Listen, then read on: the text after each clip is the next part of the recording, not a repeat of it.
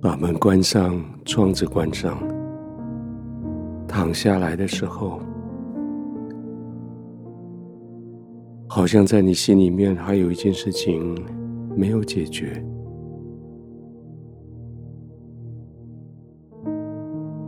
好像有一个人在白天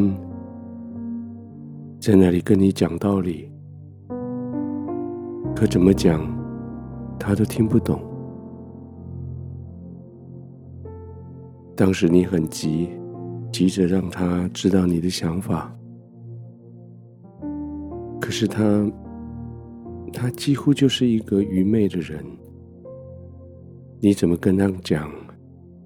你怎么讲有智慧的话？他似乎都听不懂。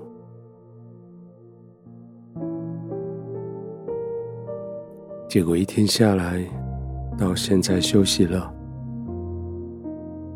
你心里面还是忐忑的这件事情。打开圣经，圣经这么说：不要跟愚昧人讲道理，因为他不会重视你明智的话。这是真言所教导的。既然圣经都这么教导，我们就这么相信。的确，花那么多时间跟愚昧的人讲道理，只是浪费你的口舌，只是耗费你的心神。所以现在，不要再被他所干扰了吧。他不会听得懂你明示。暗示的这些有智慧的话，就算听懂，他也不会重视你的意见。所以现在何不就把它交在神的手里？你自己安静的躺卧，好好的休息吧。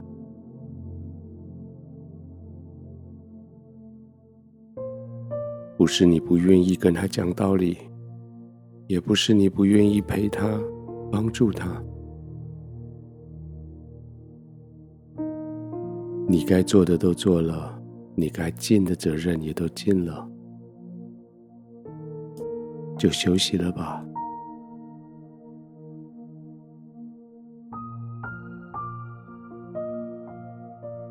先做个祷告，说：“天父，我把这个人交在你的手里。”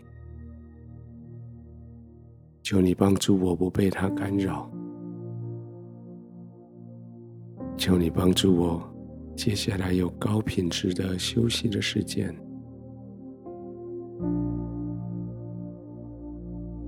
祷告完了，就闭上眼睛，好好的休息吧。眼睛闭上，并不表示你不管了，也不表示你放弃了。眼睛闭上，只是说你要休息了。你的眼睛需要休息，就跟你的耳朵、你的喉咙、你的身体肌肉一样，都需要休息了。就放松吧，安静了。特别在你的双脚、双腿。大腿，好像在白天，他们不经意的就会撑住在那里。到了晚上，你休息的时候，躺下来，你才知道疲累。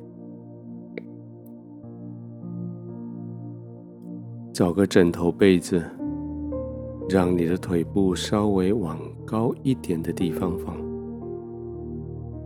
让那个地方。的血液可以很快的回流。放好了你的双脚，让你的肚子也可以放松下来，腹部、背部都可以放松，放松下来，慢慢的呼吸，刻意的用你的肚子来呼吸，就是在你呼吸的时候，你知道你的肚子是往外撑、往内缩，这样子的呼吸的方式会使得你的呼吸更深。使得你的呼吸更放松，安静的呼吸，慢慢的呼吸，好像感觉你的肚子上下起伏，在回应着你越来越放松，慢慢的，不用急。慢慢的呼吸，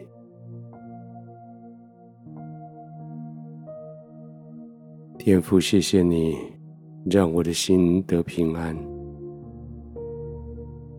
我还以为我对那个人有绝对的责任，需要让他完全了解真理。还好你了解我，还好你释放我，让我得自由。